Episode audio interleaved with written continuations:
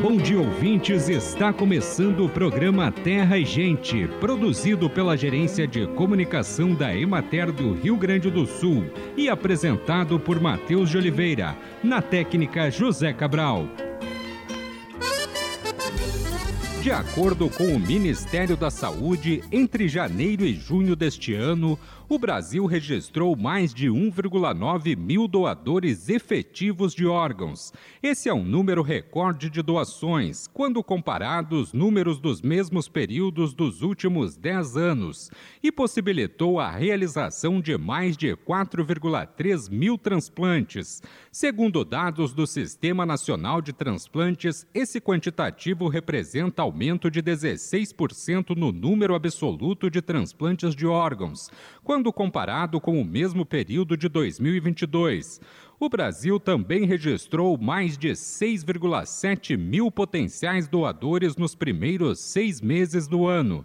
No primeiro semestre, houve significativo aumento nas taxas de notificações de potenciais doadores, 67,5 por milhão de população, e de doação, 19 por milhão de população. A série histórica com as taxas alcançadas pelo Sistema Nacional de Transplantes desde 2013 aponta o avanço. Criadores de abelhas e interessados no segmento têm evento marcado. Trata-se do primeiro encontro abelheiro, que acontecerá de 3 a 5 de novembro na Associação Carazinhense Pro Ensino Superior em Carazinho. O Encontro Abelheiro é uma promoção da União Carazinhense de Apicultores e Meliponicultores e da empresa Vedera, com o apoio da Emater, vinculada à Secretaria Estadual de Desenvolvimento Rural.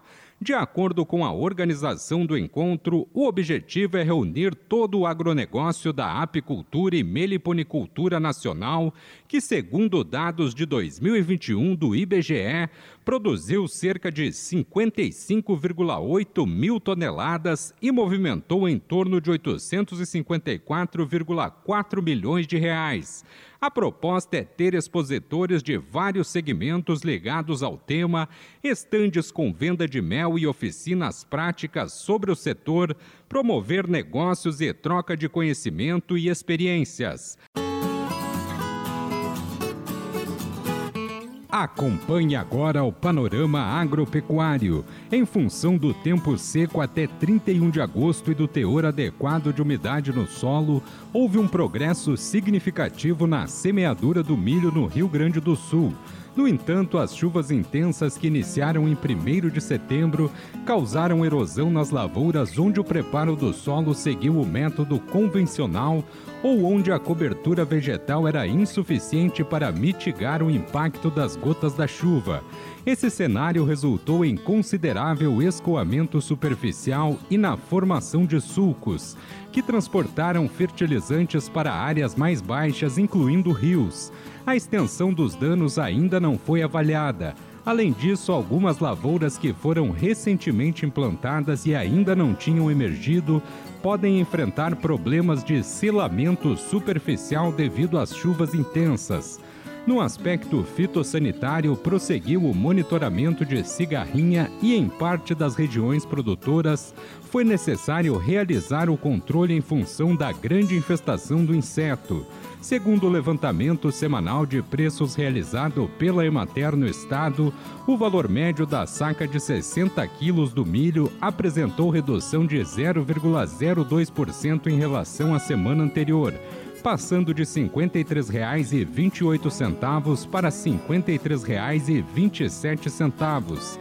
Também teve sequência a semeadura do milho silagem. De maneira análoga ao milho destinado à produção de grãos, as lavouras se beneficiaram de condições climáticas favoráveis para seu estabelecimento e enfrentam considerável incidência de cigarrinha, sendo necessário o controle em alguns casos mais graves. A Secretaria da Agricultura, Pecuária, Produção Sustentável e Irrigação emitiu no dia 30 de agosto um alerta sanitário para a raiva herbívora para a região noroeste do estado, em especial para Campo Novo, Redentor e Dois Irmãos das Missões. O alerta também é válido para os municípios limítrofes Coronel Bicaco, São Martinho, Sede Nova, Humaitá, Bom Progresso, Braga, Santo Augusto, Alegria, Boa Vista do Buricá, Miraguaí, Nova Candelária, Criciúmal, Três Passos e Tenente Portela. De acordo com o coordenador do Programa de Controle da Raiva Herbívora, Wilson Hoffmeister, foram registrados quatro focos de raiva herbívora na região. Há um grande número de agressões nos animais em localidades destes municípios sem o conhecimento e a identificação de refúgios.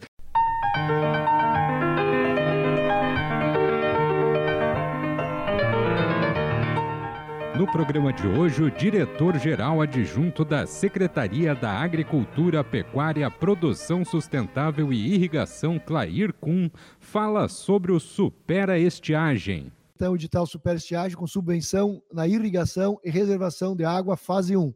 Por que fase 1? Porque já é, imaginamos e já trabalhamos e já, inclusive, apresentamos é uma fase 2 também ao governador Eduardo Leite, ao vice-governador Gabriel, que são, por fim, as pessoas que autorizam é, os recursos a serem dispostos para os programas, e, inclusive, o próprio governador Eduardo Leite, no lançamento da Expo, Expo Inter, ele já fez menção a um programa em fase 2, mas temos que focar na fase 1 um para que ele tenha êxito, chegue no produtor e aí sim, se tenha, quem sabe, a demanda maior do que o recurso que nós temos disponível, e isso é bom que tenha demanda maior, porque pela primeira vez nos últimos anos o Estado tem recurso já depositado né, e espera já estar aí com os recursos próximos para um próximo programa.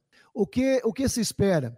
Produtores invistam em irrigação e reservação de água, aproveitando a subvenção financeira prevista no edital da SEAP, publicado no Diário Oficial no dia 11 do 8, ou seja, no último dia 11 foi publicado. Quando eu digo SEAP, leia-se a Secretaria da Agricultura aqui é, do Estado do Rio Grande do Sul.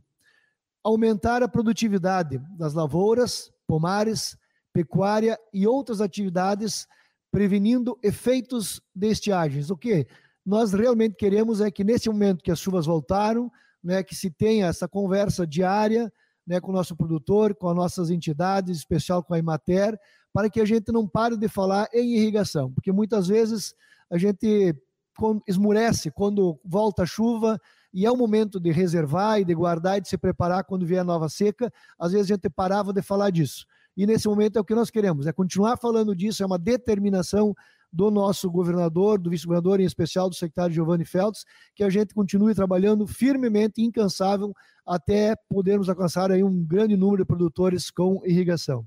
O edital, então, de irrigação e reservação. O objetivo do edital é selecionar produtores rurais interessados em receber subvenção econômica com auxílio financeiro concedido pela administração pública estadual para projetos que contemplem a instalação ou ampliação de sistemas de irrigação dentro das modalidades de aspersão localizada ou por sulcos, bem como a construção, ampliação ou adequação de reservatórios de água, desde que destinados à irrigação, ou seja, tem que ampliar a área irrigada.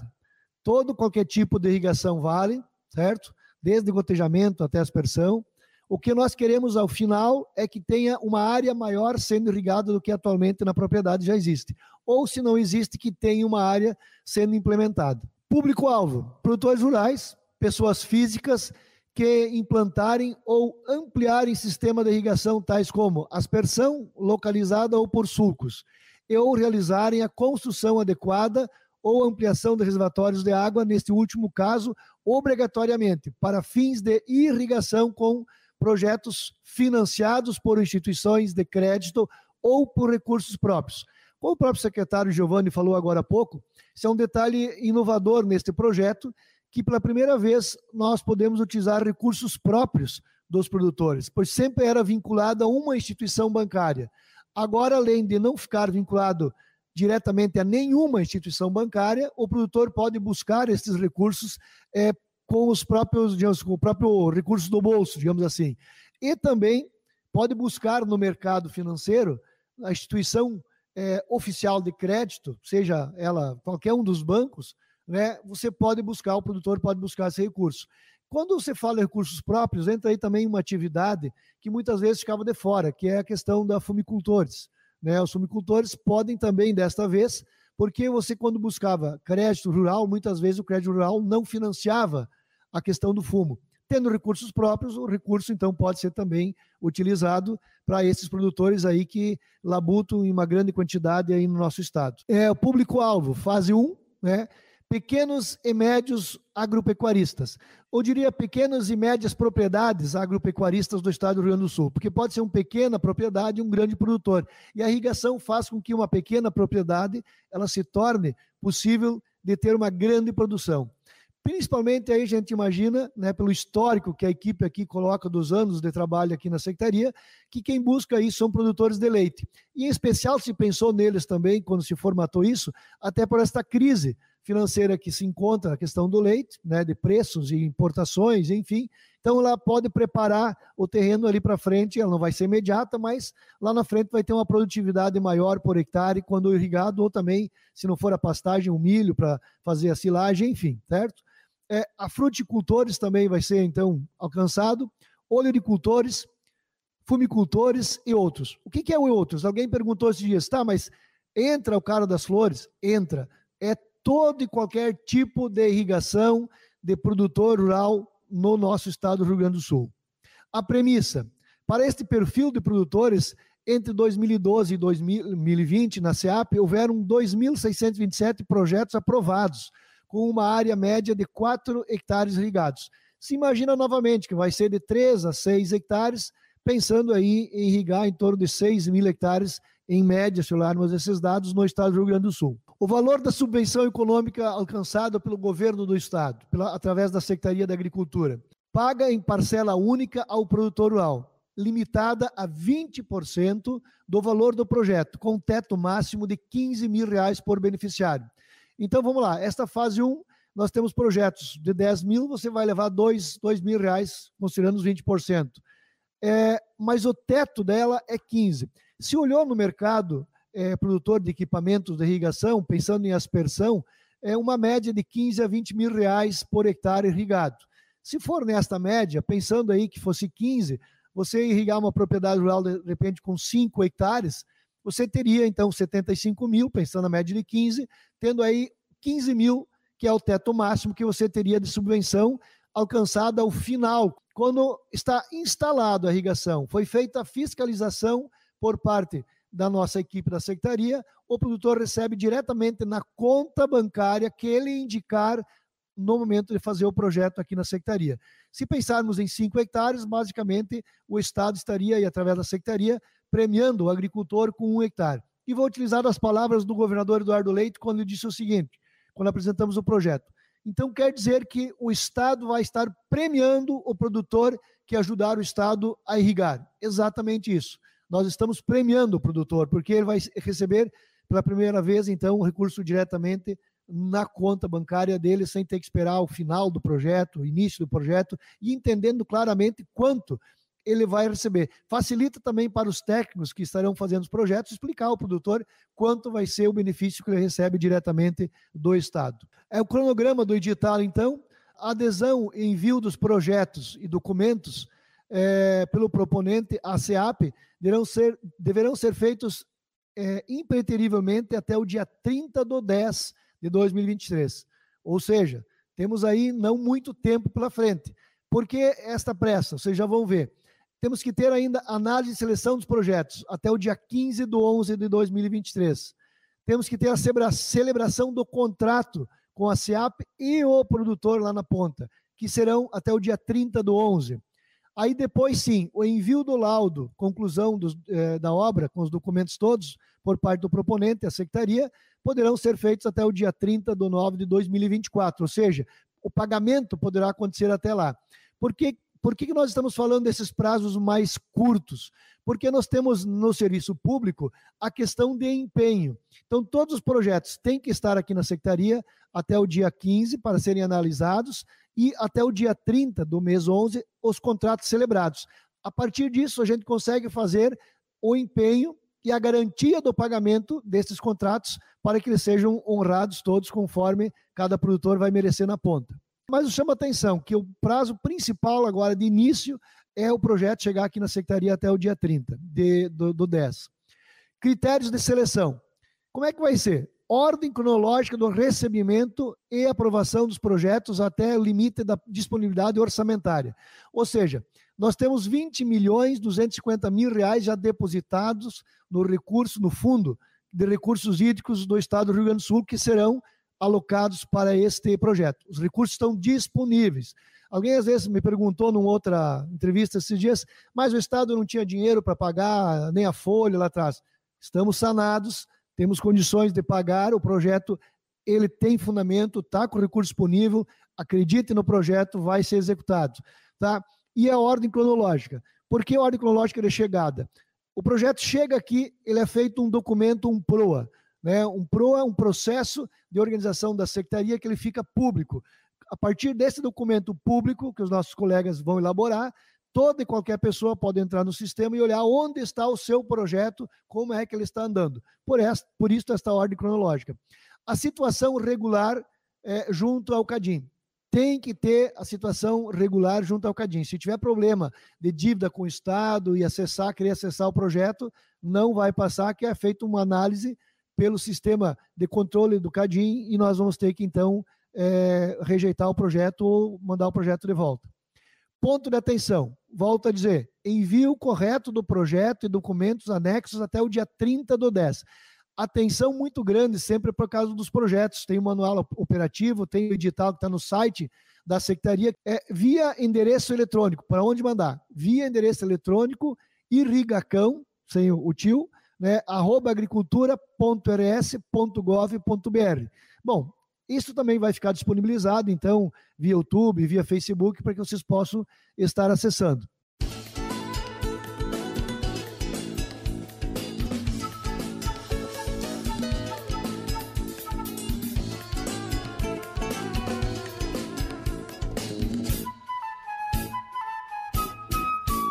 E chegou o momento de saúde e ecologia. Urgências e emergências, cirurgias de grande porte e tratamentos de pessoas com doenças crônicas frequentemente necessitam de transfusão de sangue.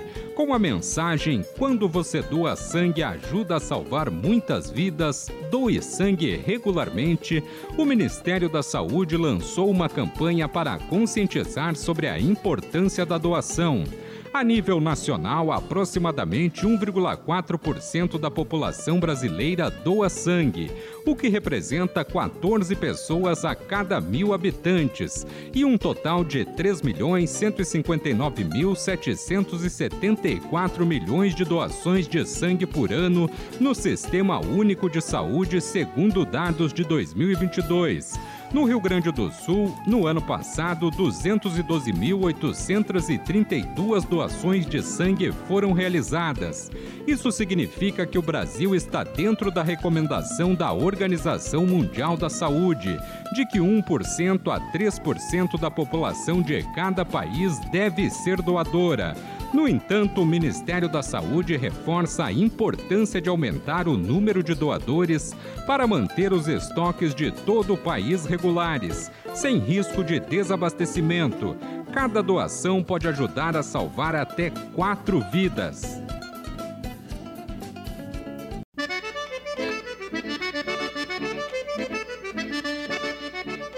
Acompanhe os preços recebidos pelos produtores do Rio Grande do Sul na última semana. Arroz em casca, saco de 50 quilos, preço menor R$ 87,00, preço maior R$ 103,00, preço médio R$ 95,67. Feijão, saco de 60 quilos, preço menor R$ 187,00, preço maior R$ 420,00, preço médio R$ 254,91. Milho, saco de 60 quilos, preço menor R$ 51,00, preço maior R$ 57,00, preço médio R$ 53,27. Soja, saco de 60 quilos, preço menor R$ 141,00, preço maior R$ 152,00, preço médio R$ 144,86 Sorgo granífero, saco de 60 quilos, preço médio R$ 41. Trigo, saco de 60 quilos, preço menor 55 reais, preço maior 66 reais, preço médio R$ 59,69. Boi para abate o quilo vivo com prazo de pagamento de 20 a 30 dias, preço menor R$ 6,00, preço maior R$ 9,00, preço médio R$ 7,07. Búfalo, quilo vivo, preço menor R$ 5,00, preço maior R$ 8,60, preço médio R$ 6,41. Cordeiro para abate o quilo vivo, preço menor R$ 6,00, preço maior R$ 7,50, preço médio R$ 6,93. Suíno tipo carne, o quilo vivo, preço menor R$ 4,15, preço maior R$ 6,00 preço médio R$ 5,08. Vaca para abate o quilo vivo com prazo de pagamento de 20 a 30 dias, preço menor R$ 5,00, preço maior R$ 8,50, preço médio R$ 6,05.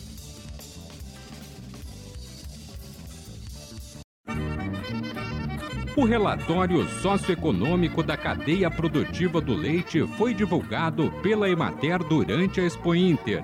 O relatório, que está na quinta edição, aponta que o número de produtores de leite vinculados à indústria passou de 40.182 em 2021 para 33.019 em 2023, uma redução de cerca de 18%. O número fica ainda mais expressivo quando comparado ao primeiro ano de realização do diagnóstico, em 2015, que indicava a existência de 84.199 estabelecimentos, o que corresponde a uma redução de 60,78% em oito anos. Entre os fatores que contribuem para que as famílias deixem a atividade leiteira constam o preço pago pelo litro de leite, apontado por 49,89% dos produtores entrevistados, a mão de obra por 45,96%, o custo de produção por 42,11% e a dificuldade na sucessão familiar por 41,91%. Uma pesquisa realizada em 2022 está materializada no livro Diagnóstico das Comunidades Quilombolas Certificadas do Rio Grande do Sul, lançado durante a 46ª Expo Inter. O e-book de 128 páginas traz informações sobre as 130 comunidades quilombolas rurais e urbanas existentes no estado, certificadas pela Fundação Cultural Palmares. A ideia é aprimorar as políticas públicas destinadas para essa população. O trabalho foi desenvolvido pelas Secretarias da Agricultura, Pecuária, Produção Sustentável e Irrigação e de Desenvolvimento Rural e pela Emater. A pesquisa é inédita no estado e sem referência semelhante no Brasil, por ter sido feita em todas as comunidades certificadas e pelo amplo espectro de temas abordados. O objetivo foi elaborar o diagnóstico caracterizando as comunidades quilombolas, mostrando suas condições de vida, identificando as principais fontes de renda e atividades produtivas e ainda seus bens culturais. Bem, amigos, hoje nós vamos ficando por aqui. Esperamos por vocês na próxima semana com mais um programa Terra e Gente. Um bom dia para todos.